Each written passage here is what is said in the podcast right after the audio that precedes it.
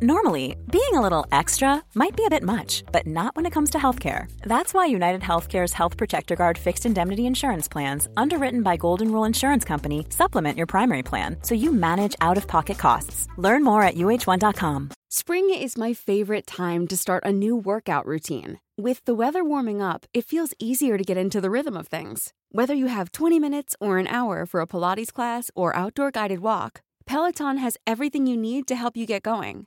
Get a head start on summer with Peloton at onepeloton.com. Even when we're on a budget, we still deserve nice things. Quince is a place to scoop up stunning high-end goods for 50 to 80% less than similar brands. They have buttery soft cashmere sweaters starting at $50, luxurious Italian leather bags, and so much more. Plus, Quince only works with factories that use safe, ethical, and responsible manufacturing. Get the high-end goods you'll love without the high price tag with Quince. Go to quince.com slash style for free shipping and 365-day returns.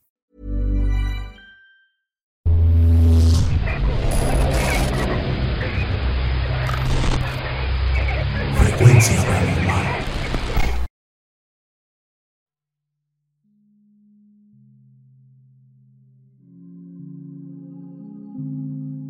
Hola, amigos de Frecuencia Paranormal. Quiero compartirles esta historia que me contó mi esposo. Al momento de escribirles esto, hemos tratado de ser lo más fiel posible a los hechos ocurridos. Espero y algún día ustedes puedan compartirla en alguno de sus videos.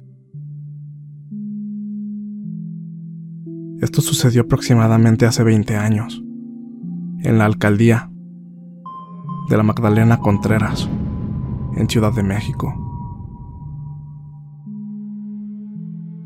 Como les decía, esto que les voy a contar no me pasó a mí, pero en aquel entonces mi novio, que ahora es mi esposo, vivió gran parte de esto en carne propia. Y también se relaciona a un pariente muy cercano a él, específicamente su primo, el cual, con fines de guardar su nombre en el anonimato, en esta historia lo llamaremos Manuel. No sé si al escuchar esto me creerán, pero esto fue muy real, y al menos yo que los conozco muy bien a ambos, sí les creo al 100%.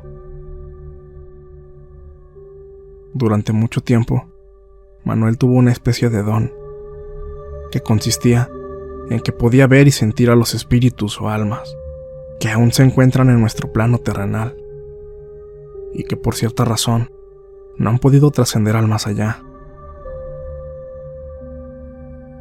Tal vez para muchos esto les parezca más bien una maldición, pero a decir verdad, él se sentía bastante a gusto con esto. Cuando llegaba la noche, él soñaba, sentía y veía cosas, pero no pasaba de ahí. Y también durante el día podía ver entes que no pertenecían a este plano. Aún así, él siempre fue un chico muy alegre y bastante destrampado. Algo que yo consideraba normal para alguien de su edad, pues tenía solo 22 años en ese entonces.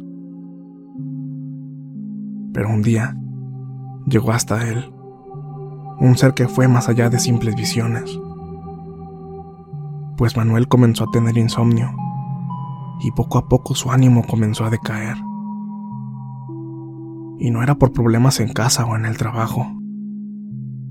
Al poco tiempo se dio cuenta de que había algo que lo acechaba por las noches y que comenzó a consumir su energía.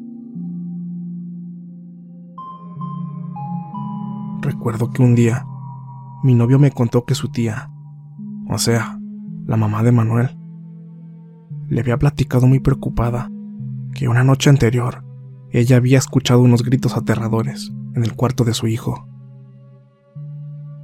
Y al entrar a la habitación para ver qué es lo que estaba pasando, se encontró Manuel, muy asustado recostado en la cama. Estaba completamente tapado con las sábanas y llorando y temblando, como si estuviera fuera de sí. Dijo que se dio cuenta de algo muy extraño, y es que la habitación estaba muy helada, Parecía como si estuvieran dentro de un congelador. Y vaya que la temperatura sí estaba demasiado baja, ya que de por sí, donde vivimos hace bastante frío, pero no era época de invierno. Así que no tenía ninguna lógica que el cuarto se encontrara con esa temperatura. Entonces ella entró y abrazó a Manuel y le preguntó qué era lo que le había ocurrido. A lo que él le respondió que ya estaba dormido, cuando empezó a sentir muchísimo frío en la habitación. Entonces, él despertó para cubrirse mejor con las sábanas y se dio cuenta de que había una persona parada a un lado del closet. Él no le prestó atención, pues ya está muy acostumbrado a ver ese tipo de cosas. Dijo que al tratar de ignorarlo y volverse a dormir, este ser se acercó a él y le jaló las piernas.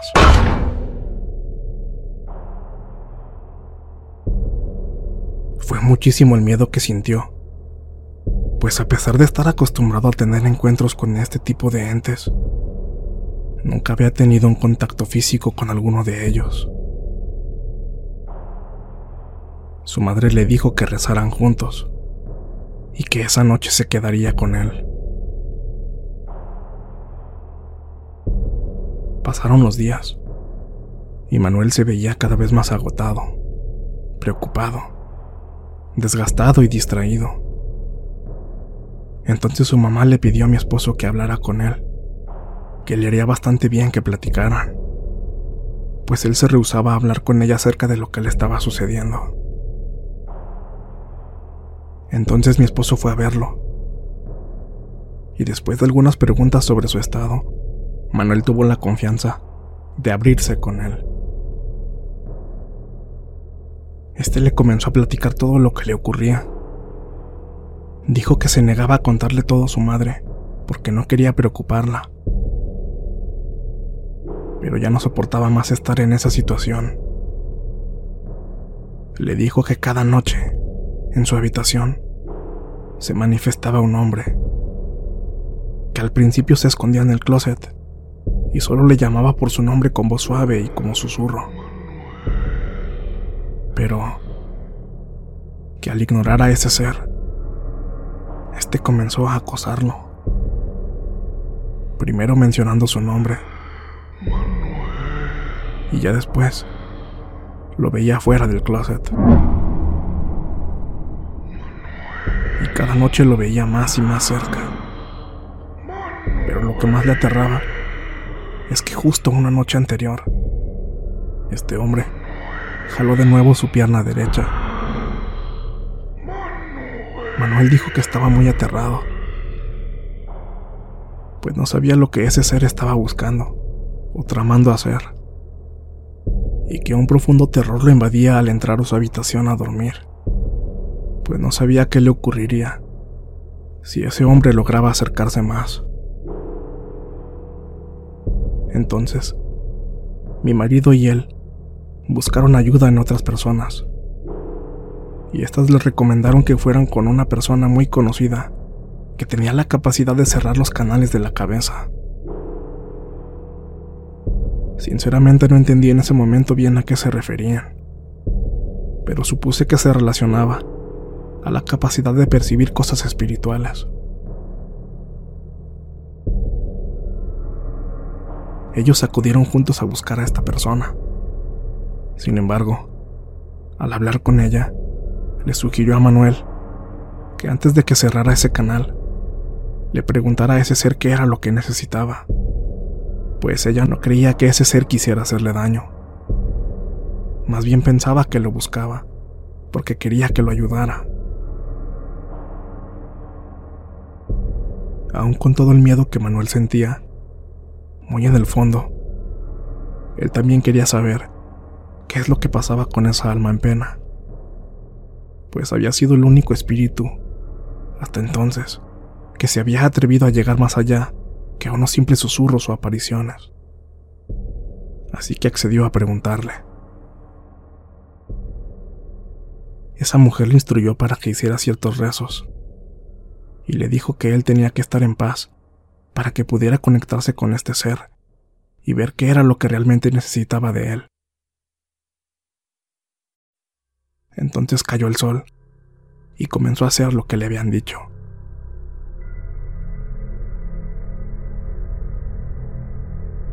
Pasada la medianoche, comenzó a sentir la presencia de ese espíritu.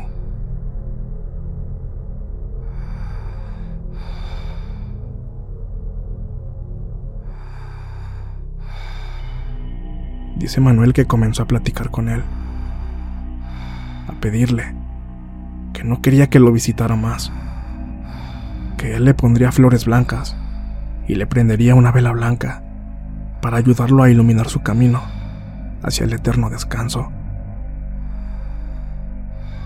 Pero en ese momento, Manuel escuchó entre susurros la respuesta de aquel hombre.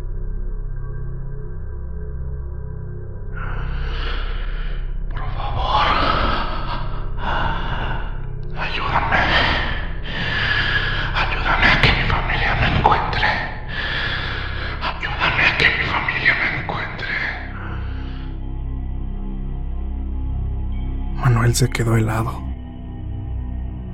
Estaba paralizado de miedo. Y después de unos minutos de quedarse sin habla, le preguntó, ¿Por qué? ¿Qué te pasó? Y entre susurros escuchó.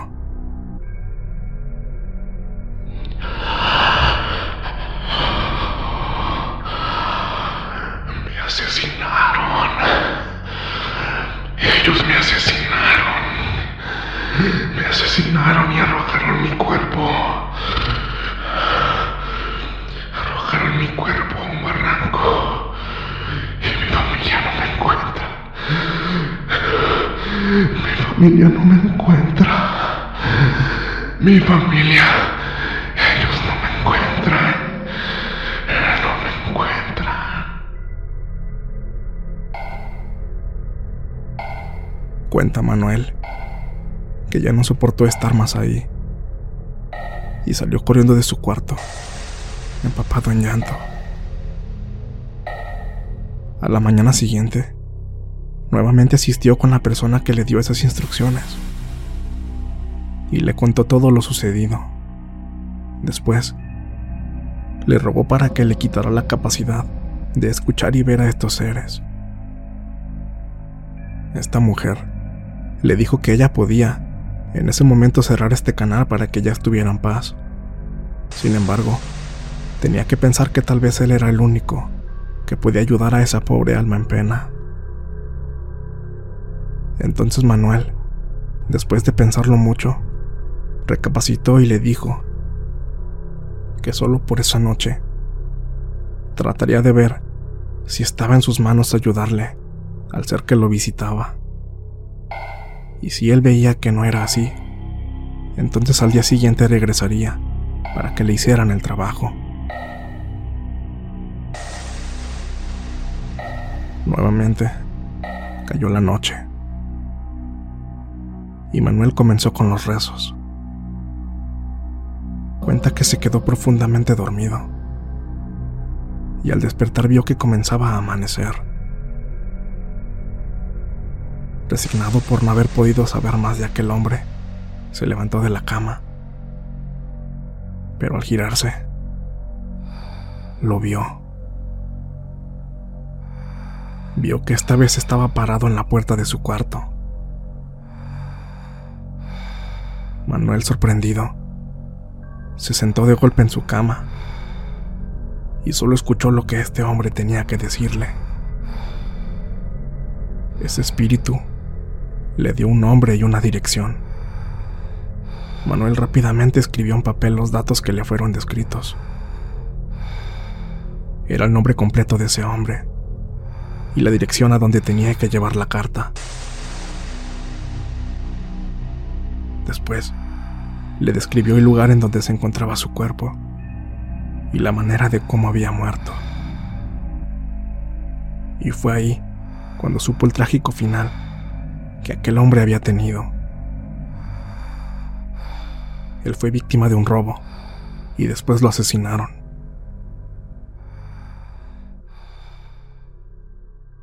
Manuel, con lágrimas en los ojos, contactó de inmediato a mi novio y le dijo que lo acompañara a la dirección que ese hombre le había dado.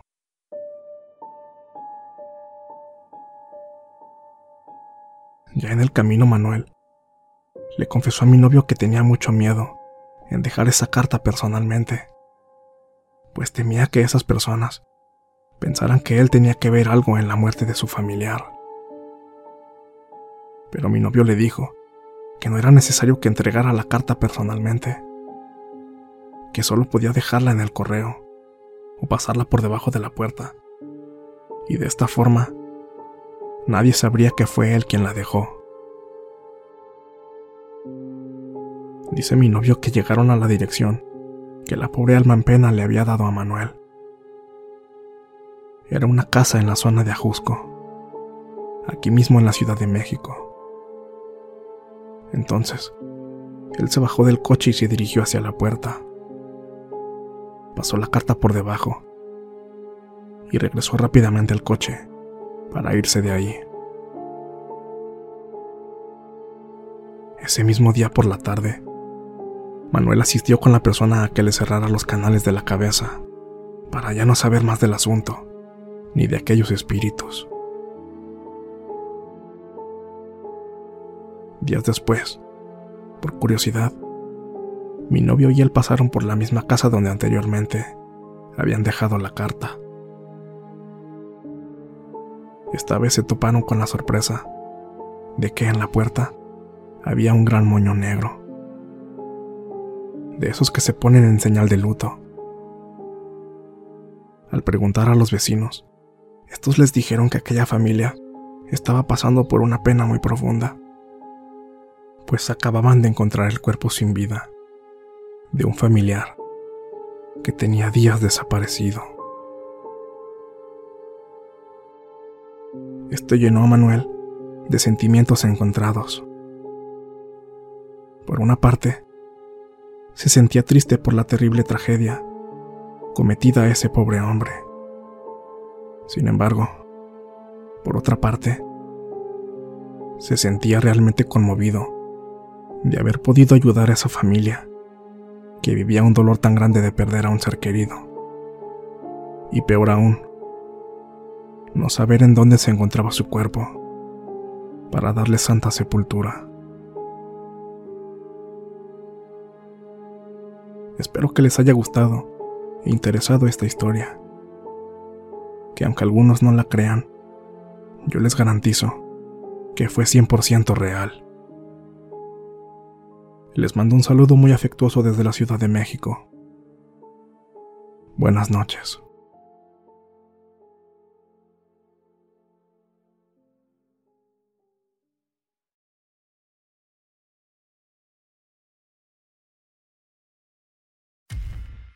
Muchas gracias por escucharnos. Espero que este relato haya sido de tu agrado. Te invitamos a continuar disfrutando de nuestras historias y recuerda seguirnos también en YouTube para vivir la experiencia completa en video, ya que comúnmente mostramos distintos tipos de evidencia, como fotografías y grabaciones del lugar de los hechos. Para ustedes, frecuencia paranormal.